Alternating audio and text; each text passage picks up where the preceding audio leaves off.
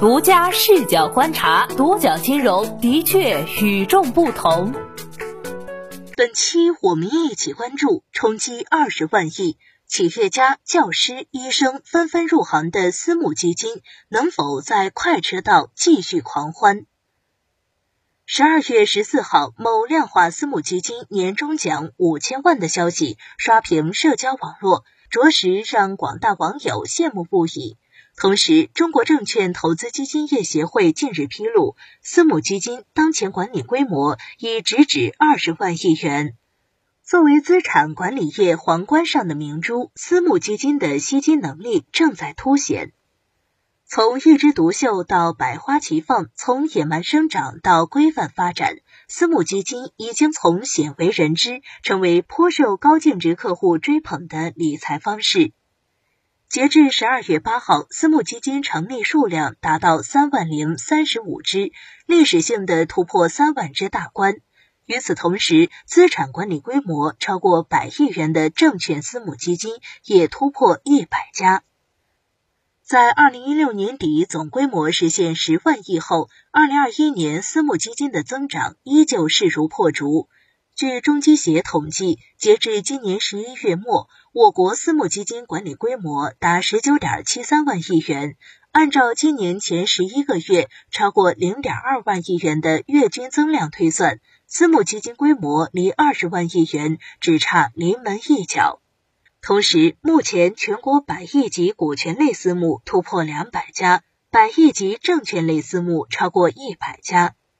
值得注意的是，从存量数据来看，今年以来，私募基金规模已连续十一个月保持增长。从具体类别来看，私募证券投资基金贡献了当月增长的主要力量。仅仅十一月份，新备案的私募证券投资基金两千七百零七只，占新备案基金数量的百分之七十五点一五。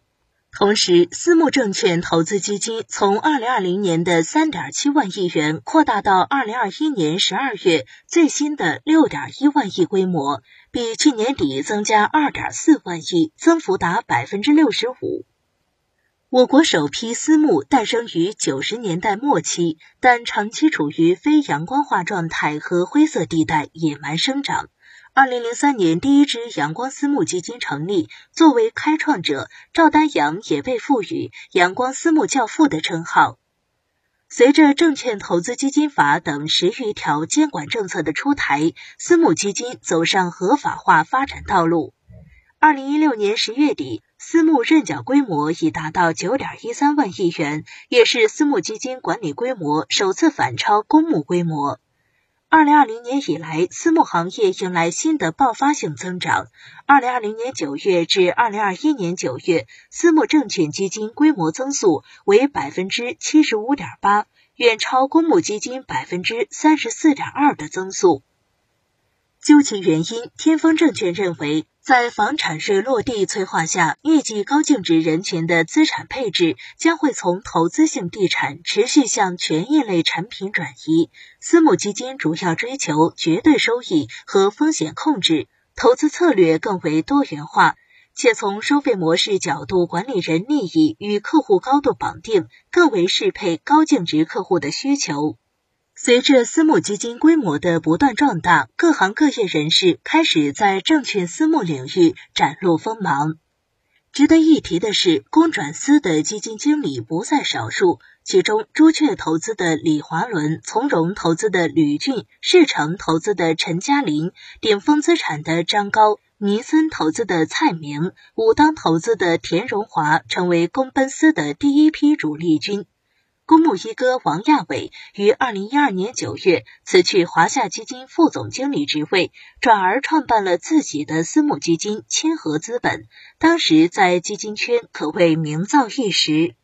二零二零年是公奔私的大年，有原东方红资管基金经理林鹏创办和谐汇一资产，前富国基金基金经理于洋加盟青木资产等。今年公奔私再现高潮，卢安平、谢军等不少公募高管、明星基金经理纷纷加盟私募。与此同时，实业大佬进军私募并不罕见，继七十六岁的前首富宗庆后，六十七岁的农夫山泉实控人钟闪闪之后，刘强东也进军私募。十一月二十九号，海南三亚天博产业私募基金管理有限公司成立，股权穿透显示，该公司由刘强东、张泽天、李瑞玉共同持股，张泽天为该公司疑似实际控制人。有意思的是，除了金融圈内的科班人士，不少圈外人士也跨界入行私募基金。今年十一月成立的青岛智聚亮盈私募基金管理有限公司合规风控负责人魏波，曾在郑州市一中学任教十二年；汉时私募基金管理有限公司法定代表人、总经理温春泉也有担任教师的经历。珠海恒勤康居私募基金管理有限公司总经理曾有从医经历。十一月八号完成备案的福州经济技术开发区玄瑞私募基金管理有限公司副总经理杨海玲曾有在酒店前厅服务中心担任接待的经历。征途投资高级合伙人王兆江表示。成立私募要有资产证明、过往业绩等，除非有专业团队和雄厚的资金实力，否则外行很难进入私募行业。能够在私募取得成功的，往往是业绩非常优秀的基金管理人。行业竞争很激烈，如果不能持续实现正收益，会被市场淘汰。谈及私募的吸引力，王兆江认为，在激励回报机制、仓位要求上，私募基金的优势更明显。比如，私募操作灵活，在投资品种、投资比例、投资仓位等方面限制少。私募更加注重绝对收益，如果没有持续赚钱能力，就无法支撑公司长期运营。现在，一个私募至少要募集一个亿的规模，才能实现较好的运营效益。而且，私募行业是固定管理费加业绩提成模式，基金经理也可以购买自己的产品，因此更强调和投资者的长期关系。对于基金经理来说，如果能够持续稳定的获得超额收益，业绩提成所带来的薪酬回报会大大超过公募的收入。其次，近几年 A 股市场整体演绎结构性上涨行情，私募基金凭借良好的业绩表现，自然吸纳了大量资金。根据私募排排网朝阳永续的数据，截止二零二一年十一月三十号，公开数据的五亿规模以上的私募基金有七百六十二家，其中今年收益为正的有六百三十一家，收益为负的有一百三十一家。百分之八十二点八的私募基金取得了正收益，平均收益在百分之零至百分之十的私募基金数量有两百余家，平均收益超过百分之五十的私募基金有五十一家，占比百分之六点七。其中纳入统计的两万两千八百一十五只私募证券投资基金，今年前十一个月的平均收益为百分之十一点九九，有百分之七十三点三八的私募基金赚钱。百亿级私募作为行业的头部梯队，其产品的收益表现更是备受关注。今年以来，业绩排名前五的百亿私募，平均收益达百分之五十八点一。业绩排名前二十的百亿私募，今年以来平均收益为百分之三十五点七一。很多有公募背景的基金经理，大部分也在较长时间维度里取得了不错的收益。私募排排网数据表明，截至十一月底，有业绩展示、擅长策略（包含股票策略）的私募基金经理共两千六百一十六人。将运行中管理产品数大于等于三值的列为有效数据，共一千二百七十人，其中公募派基金经理一百五十六人，今年以来平均收益为百分之十点六七。私募基金整体赚钱效应良好，但在规模快速发展的过程中，也暴露诸多问题。今年十月，知名百亿量化私募明值投资股权争夺风波发酵后，多家券商采取了暂停相关产品募集、将其产品不再纳入重点产品池等处理方式。近日，随着李硕辞任总裁消息的确认，明石投资控制权之争得以落幕，旗下产品申购也恢复。不过，业内人士一致认为，此事也反映出私募机构内部治理的缺陷，以及对投资者利益的漠视。